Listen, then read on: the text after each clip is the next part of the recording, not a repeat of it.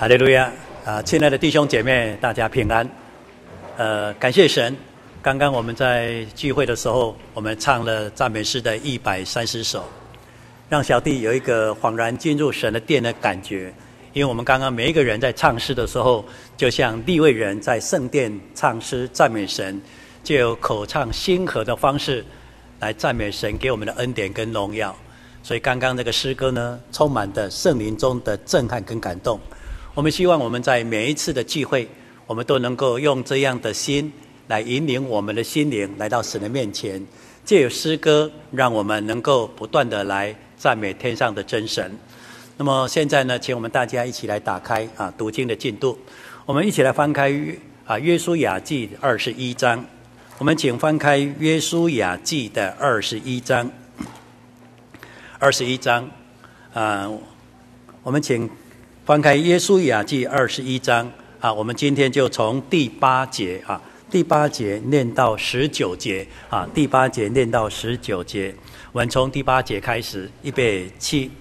以色列人照着耶和华借摩西所吩咐的，将这些诚意和诚意的交约，按阄分给立位人，从犹大支派、西缅支派的地业中。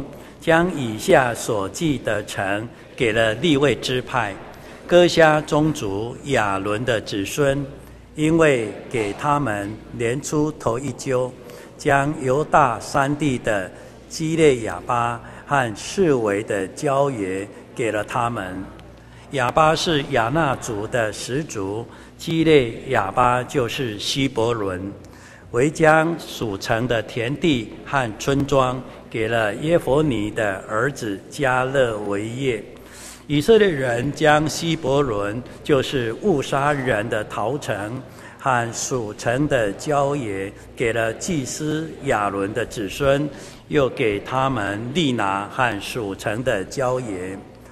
亚提尔和属城的郊野，以石莫提啊提莫和属城的郊野，何伦和属城的郊野，底壁和属城的郊野，雅因和属城的郊野，于他和属城的郊野，博士麦和属城的郊野，共九座城，都是从这两支派中分出来的。又从便雅敏支派的地业中给了他们基片和属城的郊野，迦巴和属城的郊野，亚拿图和属城的郊野，亚勒门和属城的郊野，共四座城。亚伦子孙做祭司的共有十三座，还有属城的郊野。阿门。呃，刚刚我们所读的经文仍然本着二十一章记载的这样的一个结构来谈到神在他的拣选，也在他美好的预备当中，已经给没有任何地业的这个立位人，能够代替所有被神所拣选救赎的百姓，作为一个专为属神而且是圣洁属神的这个立位人，给他们一个非常合宜的这个土地，所以在每一个支派。他们所承受的地业当中，必然有四座的立位城。无论这个城，啊，无论这个各支派的，啊，各支派的地有多大，人口有得多，这个地位城始终保持一个支派是四个的。所以十二个支派，每一个支派四个，总共在以色列前进当中就有四十八座的利未城，其中有六座。的这个陶城，那么为什么要这么平衡的、这么均衡的来分布这些利未城呢？原来利未城对于他们的信仰的造就是有相关的关系，它可以弥补祭司上的不足。所以呢，在神所拣选当中，除了有一个直接成为中保来代替百姓与神之间的献祭教导的这个祭司之外，利未人的角色、利未人的侍奉。可以说是全然的协助祭司，而且能够骗骗满这些啊各支派的这些地业，让他们能够直接而且很充分的来敬拜神、领受律法，过着一个祭司的国度、圣洁的国民。所以我们刚刚所看的，都是根据摩西五经也是根据神的指示，让这个立位人能够接受当地的支派，本着尊师重道，也可以说在敬畏神的前提当中，以尊师重道的方式啊来接待他们，来协助他们，让这个啊牧会也好，带领也好的这个立位的工作能够做得更加的完美。这是我们看到立位记的二啊，这个耶稣雅记二十一章里面，立位人他们在领受各支派所给予里面丰厚的，而且很重要的这个地点当中，非常美好的这样的一个记载。那么这个记载里面呢，当然我们都知道，这时候的立位人，他不是只有专属一方一地的这个支派，他是散居在十二支派里面。那么这个散居的目的是什么？它代表的，代表了神的形象。它代表了神的职分，它代表的是人与神之间很重要的关系。所以所到之处都会看到立位人，看到立位人，你会想到神与他们立约，看到神在他们身上，如同我们身上神的救赎的工作。因为这样，立位人就代表着神来教导律法，来调解一些纷纷扰扰的一些民事的一些纷争，甚至成为逃城避难的一个地方。那么这些美好的记载，当然各自有一些丰富的道理，但是我们就知道了，立位人在神的安排跟牧养的结构当中，要让他们分散在各支派，无非就是要透过这个立位人的这样的一个工作，来协助这个祭司把圣洁的职分呢，或圣洁的身份做得更加的完全。所以立位人他的存在，他的职分。他的影响力是关乎着所有以色列百姓与神之间的圣洁的关系，所以早上呢，我们特别从立位人之所以散居在各支派，最主要是要让我们能够从利未人的存在、他们所在的位置、所扮演的工作来了解，从利未人的身上能够提醒他们，我们是应该来纪念神救恩的。所以，透过这样常常纪念神的救恩，来缅怀神在我们身上所做的一切救恩的工作，那我们先被恩所感动之后，能够全然的来到神的面前，来做好我们应有的奋进。那么接下来呢，我来讲到第二个，为什么神要让立位人分居在啊各个支派呢？无非呢是要来协助祭司的角色，让各城。而且每一个支派的四个立位城，这些立位人能够成为侍奉中协助祭司工作的一个好帮手，所以立位人我们可以一个相等的等号，他说就是一个利位利位人就是一个好帮手。每次看到利位人，我们心中说哦，他就是我们信仰的好帮手，他就是。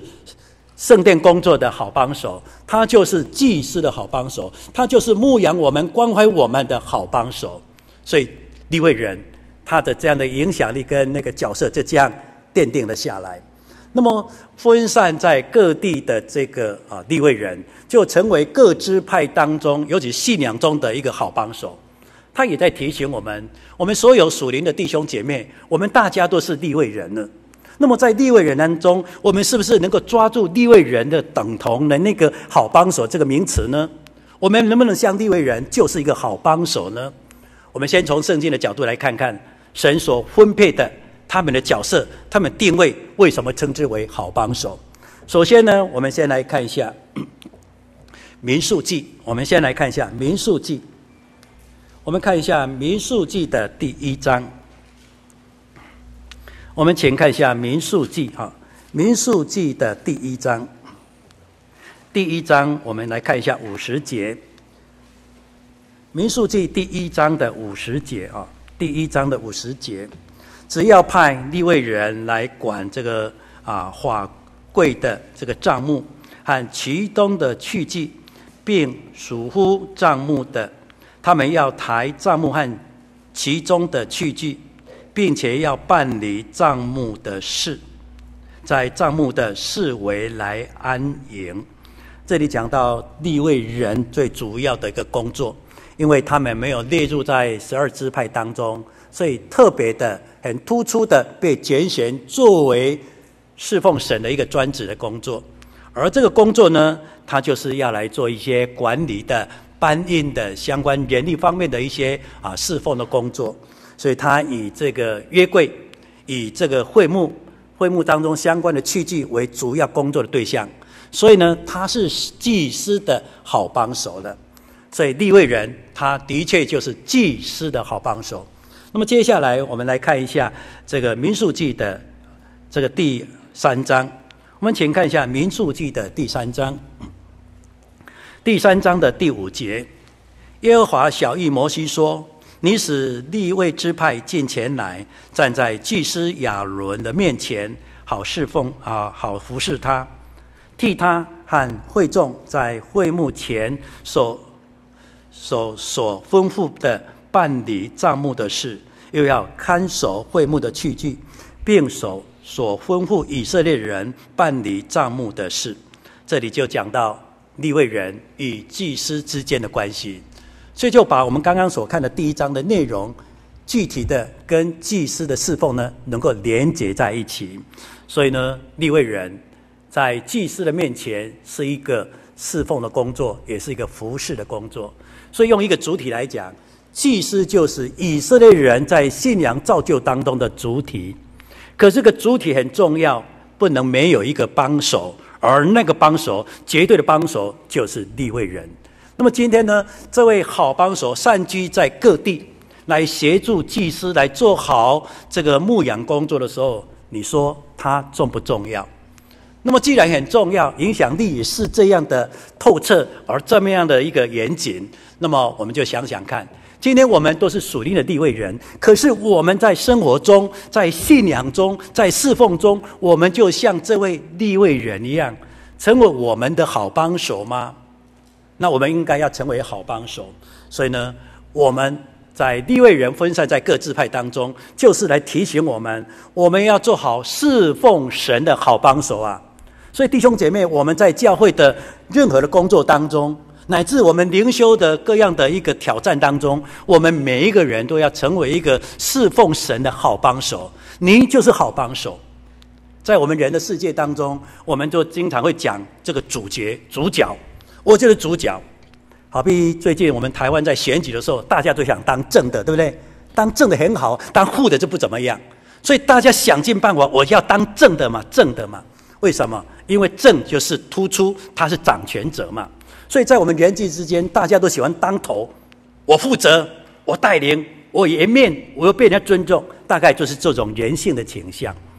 可是，在我们所有的侍奉的精神当中呢，立位人就告诉我们：我宁愿有老二精神，我宁愿成为人家的好帮手。如果有荣耀，如果有掌声，你去，你去领嘛，你去接受嘛。可是我的侍奉的态度当中，我愿意谦卑。没人认识我，没人记得我，也没有关系。我就是乐意被神所纪念、所悦纳那一个好帮手。所以利未人分散在各支派，他默默的，但是他也很有力量的来造就各支派，成为祭司牧养的好帮手。如果我们都能够了解这样的层面，我们有什么好争的？我们还有有什么好要挂念自己的面子的？所以我们都在想，我要在教会里面成为一个好帮手，在人际之间，我要成为人人最喜欢跟我在一起的好帮手，不要动不动就抓某一个权，要掌某一个利益。如果是这样的话，矛盾就会出现，利害冲突、纷争就出来的。所以我们一定要像利未人，分散在各支派，默默的成为好帮手。让当地的人，让这个地方的人在属灵当中得到造就。那么，事实上，在圣经的精神，他是这样写的。我们请看一下这个哥林多前书。我们请看哥林多前书的十二章。我们请看一下哥林多前书的十二章。哥林多前书的十二章，从第四节开始就一直讲到，在圣灵里面给我们各样的这个啊恩赐。而恩赐的目的，就是要来造就人，来健全教会，来荣耀神的。所以在这种样的一个前提当中呢，恩赐它不是比较，恩赐它不是对立，它就像我们身体的肢体一样，它绝对不是哪一个比较突出，哪一个重要，哪一个可以不要，不是这样的。他就是彼此之间的好帮手。圣经怎么说呢？我们看十二章，哥林多前书十二章。十二章，我们请看一下二十五节。哥林多前书十二章的二十五节，免得身上呢分别啊，分门别类，总要肢体彼此相顾。若有一个肢体啊受苦，所有的肢体呢就一同受苦；若有一个肢体得荣耀，所有的肢体，所有的肢体就一同快乐。这就用肢体，用我们身体的结构来告诉我们：有苦了，有苦同担了哦。那有苦什么？有难同当，有福共享那种感觉。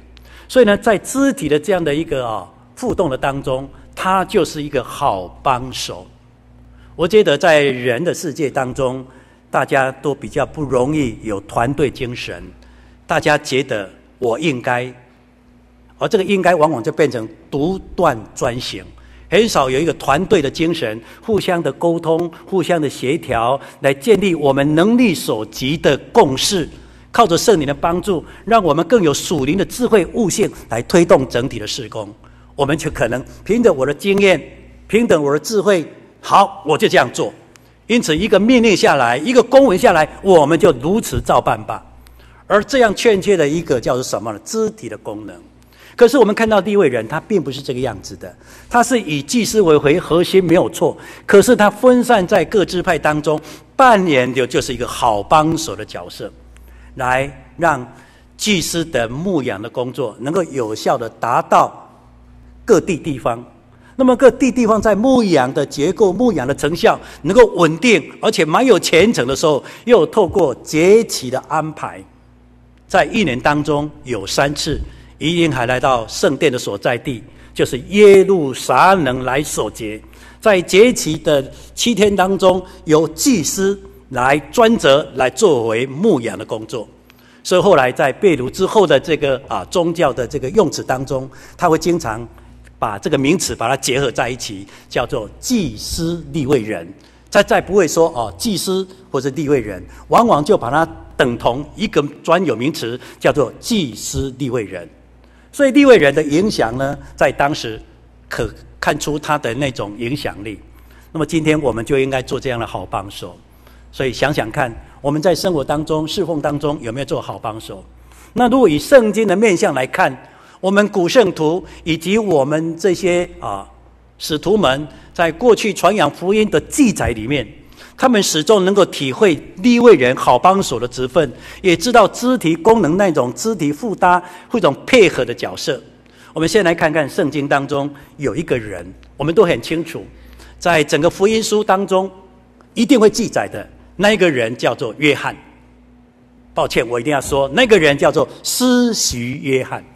那么施洗约翰呢，在神的拣选预备当中，他不是在张扬他的名，不是夸口他的事工。尽管很多人认为他先知，尽管很多人在拥护他，可是他把一切的光环，把一切的荣耀，把一切救恩的指向，很清楚的、很直接的来指向耶稣。为什么？因为他知道，我就是好帮手嘛，我约翰就是好帮手嘛。所以生活当中，我们每个人就说：“哎，抱歉，抱歉，不是我，是他给我的，是他的帮忙我的，是他提供我的。”所以，如果我们有任何值得夸口、夸口天上的神，夸口我们身边的好帮手啊，我们看看在约翰福里面啊，曾经记载的那个时候，约翰以一个为耶稣。铺路的一个好帮手的角色，他呢讲了这么一段非常真恳啊诚恳的一句话。我们先来看一下约翰福音，我们请看一下约翰福音的第三章。约翰福音第三章，我们先来看一下二十二节，我们来了解当时的这个约翰，曾经啊是众人所仰望的，而且在洗礼的场所，可以说人群是非常多的。所以在那个时候呢，他是非常有人气，而且人气已经破表的这种情况下，这时候耶稣的出现，而这个时候耶稣出现之后呢，又有不一样的一个转折。我们看这段经文的介绍，我们先看《约翰福音》的第三章二十二节，他说：“这事以后呢，耶稣和门徒到了犹太地，在那里居住来施洗。那么约翰就在这个靠近撒冷的哀嫩也来施洗，因为那里水多啊，众人都去受洗。那么那个时候呢，约翰还没有下监。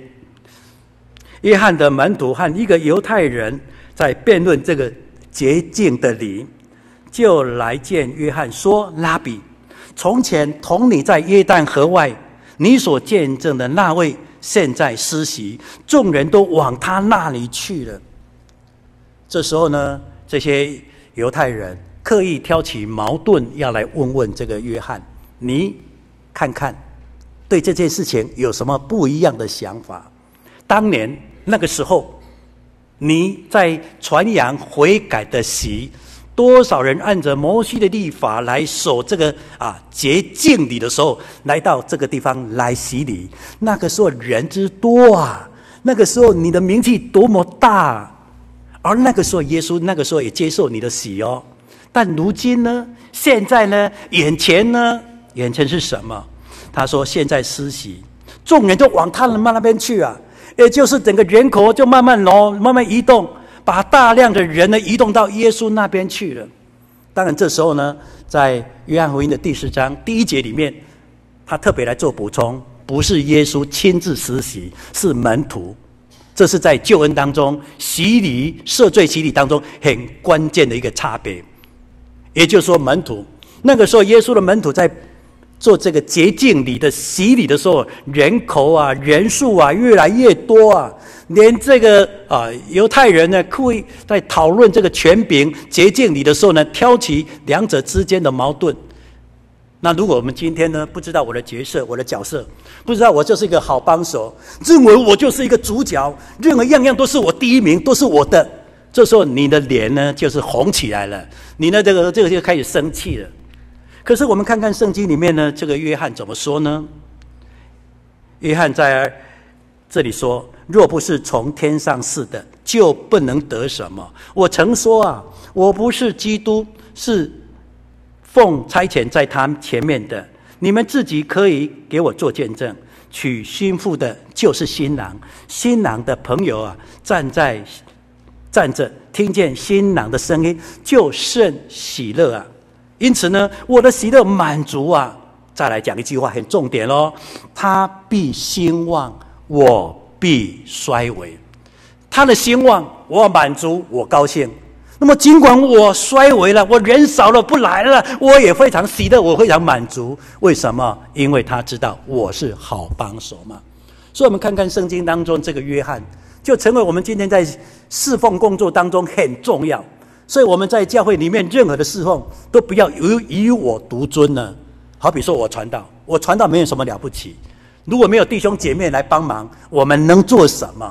所以，我们不能有唯我独尊，有点叫独裁的感觉，或者独断的感觉。为什么？我们要做一些好帮手嘛，倾听，然后尊重、沟通、建立共识，这样的一种好帮手的角色，绝对会让侍奉的工作有神的同在。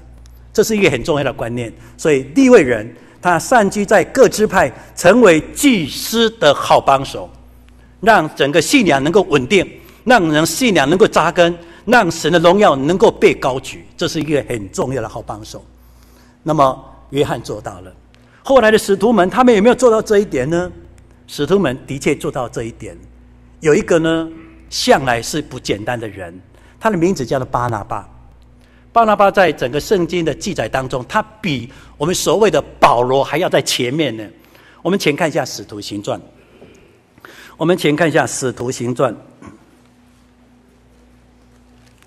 使徒行传》的第五章当中，啊，《使徒行传》的第四章的三十六节里面，他就刻意的提出有一个很重要的人，把他列下来了。那么，把他基本的人资呢，他一个概要的表现。把它写了下来。我们看第四章《使徒行传》第四章的三十六节，他说：“有一位利未人，那么生在这个居比路，名叫做约瑟。使徒们呢称他为巴拿巴。那么翻译出来呢，就是一个圈位子。他有田地，也卖了，把价银拿来放在使徒的脚前。这位巴拿巴的确是一个好人，所以呢，他常常关心人，常常成为人的好帮手。后来呢，这个所谓的扫罗，也就之后我们称之为保罗的，在他被主耶稣拣选，然后呢，来到一个旷野，我们称之为，如果以保罗的自述放在加拉太书里面所记载的，他在阿拉伯旷野有三年的灵修。我们的神也，主耶稣也跟他有美好的一个同在。然后他出来之后呢，那个时候的犹太人呐、啊，那个时候犹太的基督徒啊，并不接纳他，心里面还有带有恐惧。想当年就是你看到你就想到当年你如何像相凶神恶煞的来迫害我们那种情境。所以你现在很谦卑，成为基督徒，在我们内心的世界里面有带了很多的怀疑，不接受。但是唯有。这个巴拿巴，他能够本着基督的心，用一个好帮手的心引领他，渐渐的以当时的教会所有的弟兄姐妹，能够打破他们心中的隔阂，也融入在属灵的大家庭当中。这位巴拿巴就是好帮手，而不单一个好帮手，当他跟保罗一起工作的时候呢，他更是一个好帮手啊。我们来看一下《使徒行传》里面有这么一个丰富的记载。我们请看一下《使徒行传》的十四章。我们请看一下《使徒行传》啊，十四章，十四章的第八节就讲到保罗还有这位巴拿巴，他们在传扬福音的过程，就来到了路斯德这个地方。我们请看第八节，路斯德城里面呢，坐着一个两脚无力的人，生来呢是瘸腿的，从来没有走过。他听。保罗讲道，保罗定睛看他，见他有信心，可痊愈，就大声说：“你起来，两脚站直。”那人就跳起来，而且行走。这时候所看见的保罗，有神的同在，所以呢，能够彰显神的荣耀，能够让这一些有信心的人得着恩典。而这样的一个好的工人，他得力在哪一个部分？除了神的拣选之外，这时候关键的人物就是这位巴拿巴。巴拿巴好帮手，巴拿巴能够扶持他，巴拿巴能够给他好机会，巴拿巴又愿意与他同行，而且在这过程当中，让保罗既有从神而来的恩典跟恩赐，来造就更多的人呐、所以，如果你是一个好帮手，你能够成为人家的好帮手，这个人能够在神的工作当中发挥他应有恩赐，造就更多的人，等于你也是造就更多的人。在圣经里面有记载，有一个很特别、带有人性的矛盾点的地方，我们来看一下《使徒行传》的十四章，十四章的这个十二节，于是呢，称巴拉巴为丢失，称保罗为西耳米。为什么称保罗为希耳米呢？因为他说话领手，领手意思就是我带头了。这里讲到了，因为行完神迹，那么路斯德当地的人就以着人错误的或者传统的这种想象，认为他们是神下凡了，哇，要开始祭拜，要开始敬拜他了。而那个敬拜他呢，赋予他们如同神一般的这个尊号，所以称之为啊这个丢失以及希耳米。那么，为什么称保罗为西耳米？因为在两个人，也就是巴拿巴、保罗，他们两个人的互动当中，都是都是什么？都是保罗在说话。那保罗一直说话，那感觉保罗是带头了。你就是头头啊，你就是老大，你就带班的那一个。那事实上，谁应该带班呢？谁比较资深呢？应该是巴拿巴。可是巴拿巴在整个侍奉过程当中，他就是乐于愿意成为一个好帮手，如同祭司的好帮手利未人一样，因为不是为了个人，是为了造就人，是为了福音的开展，是为了荣耀神嘛。所以我们看看这位巴拿巴厉害呀、啊，不简单呐、啊，值得我们来学习。所以如果我们每一个人都愿意有老二精神，像利未人，愿意去帮助人家，去扶持人家。这个时候，神一定会在你的身上看见更多的恩典的。当然，我们在圣经当中也看到很多类似这样的一个经历是什么？如果我们愿意谦卑的来侍奉神，那么事实上神在我们的身边一定会很多好帮手来帮助。这个保罗呢，他的人生就是这样写照出来的。我们来看一下提摩太后书。我们请看一下提摩太后书。我们看提摩太后书，他过去是一个非常用心的人，他在神的面前就是一个好帮手，但是在侍奉的过程当中，他也很多的好同工，也成为好帮手来协助他。尽管他第二次下监狱，第二次下监就是死在那里了，可是他的人生当中，他有好帮手，让他的晚年，让他要离开这个世界之前，能够得着满足啊。那么这个好帮手是什么呢？我们看提摩太后书的第四章，第四章提摩太后书第四章的十一节，十一节，独有路加在我这里。你来的时候呢，要把马可带来，因为他在传道的事上与我有益。所以这时候呢，我们可以感受到下到监狱的这个保罗，他的身边有好多的好帮手哦，好同工啊，就是路加跟马可嘛。所以我们每一个人要有这样的一个感觉，而且用这样的谦卑的态度，我要成为人家成功的或是侍奉中的好帮手。这是我们从立位人为什么神要让他们分散在所有支派，而且支派一定要四个立位城？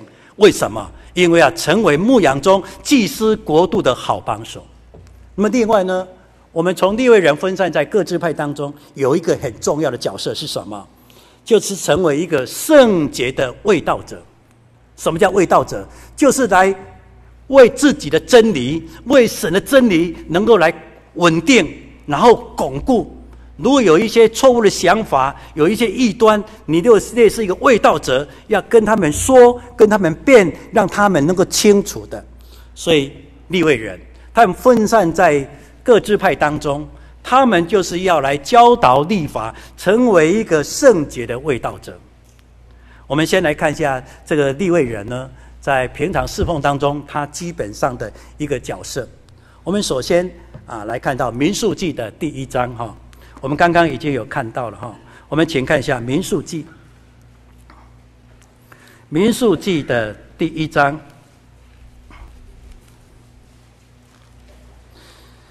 民数记的第一章，我们看一下五十一节。民数记第一章的五十一节，那么帐幕呢，往将往前行的时候，利未人要拆卸，将支搭时候啊，将支搭的时候，利未人要来竖起，进前来的外人必被治死。那我们再看一下第二章的十七节，这是他们的行军的系列。然后十七节说，随后会幕要往前行，有地位营在诸营的中间。好，那么在整个安营也好，或行军也好，总是会有地位人在中间作为会幕，也就是约柜与各支派中间的一个区隔。也就是说，不要让这些各支派的人直接。好像越过了一个红线，就来到了约柜的地方，不可以给他们直接就来了。所以中间要列示一个防卫区，一个安全办，你过不来。所以做一个区隔，而这个区隔的角色就是一个看守的角色，看守在那里呀、不要让那些不圣洁的，那么直接来看到神的圣洁的荣耀。所以要做一个看守的角色。所以立位人的角色就好像我们今天所讲的卫兵一样。机关来讲叫做卫兵，如果战斗性质的话，或者勤务性质的话，叫哨兵。也就是说，他扮演了一个卫哨兵的这样的角色，来保护的，或是来做一个防卫的这样的一个角色。所以利未人他是一个看守的角色，避开那些不洁净的一般人，直接来到约柜，因为他们不圣洁，直接看到神，他们就会被被神所击打。所以很清楚的，他就是一个圣洁的一个卫道者。那么圣经里又特别记载了，当摩西在山上与神面见面的来领受这个十条诫命石板的时候，神就告诉他，山下已经变了，山下已经闹了，上山山下已经在那边唱歌跳舞，在献在献祭，在拜金牛犊了。后来摩西就下来，发现真的是这个样子。那时候怎么办呢？关键中出现了一个一个人物出现是什么呢？就是利未人。利未人在石亭事件当中，大家在拜淫乱，因为淫乱的缘故呢，惹神的生生气，所以石亭啊。那么，石亭当中有一个利未人，叫做菲尼哈的一枪。这个利未人，他的一枪止住了神的愤怒。所以在摩西下山，看他在拜偶像，神要击打的那个纠察队，神要击打的那些人，就是利位人。非尼哈一枪，因为他就是利位人，因此在马拉基书说，他们立下了生命平安之约啊。所以利位人是什么？利位人就我们今天所讲的一个圣洁的一个卫道者。那今天呢，我们散居在各处，我们就是一个圣洁的卫道者。不要让我们神的话语受到扭曲，受到任何的一个亵渎。我们还要把神的话语不断的来做教导，正确的教导，有一个丰富的体会，来认识真正的神，我们的信仰。所以在马拉基书里面，他是这样说的。我们请看一下《马拉基书》。我们请看一下《马拉基书》。《马拉基书》的第二章，《马拉基书》第二章，我们看第七节，二章的七节，祭司的啊嘴里呢，当存知识，人也当从他的口中寻求律法，因为他是耶和华万军之耶和华的使者。但是你们呢，却偏离了正道，使许多人在律法上跌倒。你们废去了我与利未人所立的约，这是万军之耶和华说的。所以我使你们被众人藐视，视为下贱，因为你们不守我的道，竟然在律法上呢沾寻情面。这里一开始是讲到祭司，可是后来呢，他把这个祭司的这样的一个职分，又指向了立位。所以，这是我们一般来讲祭司、立位人这样连结的用词。好了，这里所讲的，你祭司或是立位人，你所扮演的角色是什么？教导立法。可是今天你没有正确的、没有用心的来教导立法，而且配合人的啊习性，配合时代的脉络，然后呢，你看似教导立法，却是扭曲立法，却是谬讲立法。就像这里所说的，你们不守我的道，你们这立位人按圣经的教训教导，可是不按照我的话来教导，所以呢，寻沾寻情面，也就看人家的面子，看他的需要，或看这个时代的氛围。我们说现在的民意的取向，我们就定这个民意好了。所以以民意为归，以人心为依归的这样的方式，而忘记神安定在天那个立法的标准。所以天平倾斜了，倾斜在人的需求跟软弱当中。所以呢，他用一句话说：“你们被众人藐视的。”所以我们就知道，这个祭这个立位人，这个祭司立位人，他的角色是什么？我就是一个圣洁的真理的捍卫者啊！他在这个时代的脉络当中，他不徇私，不沾这个哈沾寻情面。神的话是这样，就是这样。没有说时代怎么变啊，时代怎么变啊，我们就跟着变好不好？然后变到最后，圣经就变成变色龙了。那圣经是变色龙吗？绝对不是嘛。所以呢，立位人他分散在各个城，成为立位城，他就是一个圣洁的护卫者。那今天呢，我们的时代的确碰到非常多的似是而非。那如果我们对真理的了解不够透彻，我们又不花时间去研究圣经。我们只是在一般的勉励性来琢磨，所以谈一谈，说一说不错，很感动，口才也好，诶，说了一些名言，好像不错。可是圣经是变成肤浅的，而不深入，不了解，又没有生命力。那么碰到呢很多的患难，碰到很多逼迫，你又说我信耶稣呢，怎么会碰到逼迫？我信永生，怎么变成水没有水牛呢？就忽然间呢，把信仰呢变成物质化。把一个真诚的侍奉呢，就荣耀在个人的身上了。这个就是因为不了解圣经的含义，所以呢，我们应该要常常成为真理的捍卫者。所以后来呢，我们看看保罗在牧养教会的时候，对当时最为堕落，而且那个嘴巴最乱乱讲话、最会毁谤，而最会最惨的那一个地区，来特别来叮咛他。这是记载在提多书。我们请看一下提多书。我们请看一下提多书的第一章。提多书第一章，我们请看一下第九节。那么提多书第一章的第九节，那么坚持所教真实的道理，就能够将纯正的教训来劝化人，又能把争辩的人驳倒了。因为呢，有许多人不服耶稣啊，喜欢说啊虚空的话。来欺哄人，那奉割礼的，也就是那些犹太人呢，更是如此。那么这些人的口总要把它堵住，因为他，因为他们呢，他们因贪不义之财，将不该教导的教导人，败坏人的全家。这是属于那些奉割礼的犹太人。所以犹太人呢，他扭曲了圣经。所以呢，他教导啊，要守律法，就是守割礼，还要献祭，还要去守节期等等。他不知道耶稣已经成全了救恩了。另外呢，在十二节又讲到当地的，那么当地呢，有格里底人中的一个本地的先知说，格里底人呢、啊，常常说谎话，乃是恶兽，又馋又懒了、啊。这个见证是真的，所以你们要严严的来责备他们，使他们在真道上呢。纯正无耻啊，无瑕，所以我们看到这样的一个记载是什么呢？就是为道，而且成为一个对圣经真理、全备福音有完全认识了解的，在这个时代的鸿沟或者时代的洪流当中，能够跨过去，也不会被淹没啊。所以今天我们看到立位人分站在各支派，就是要奠定一个我就是真理的护卫者。那今天呢，我们弟兄姐妹就要成为真理的护卫者。时代在变，观念在变，但是神的话不变了。但是这个不变，你能够用什么样的观念来做一个对照，或是一个所谓的劝化，所谓的一个争辩吗？那你本身一定要对圣经有了解。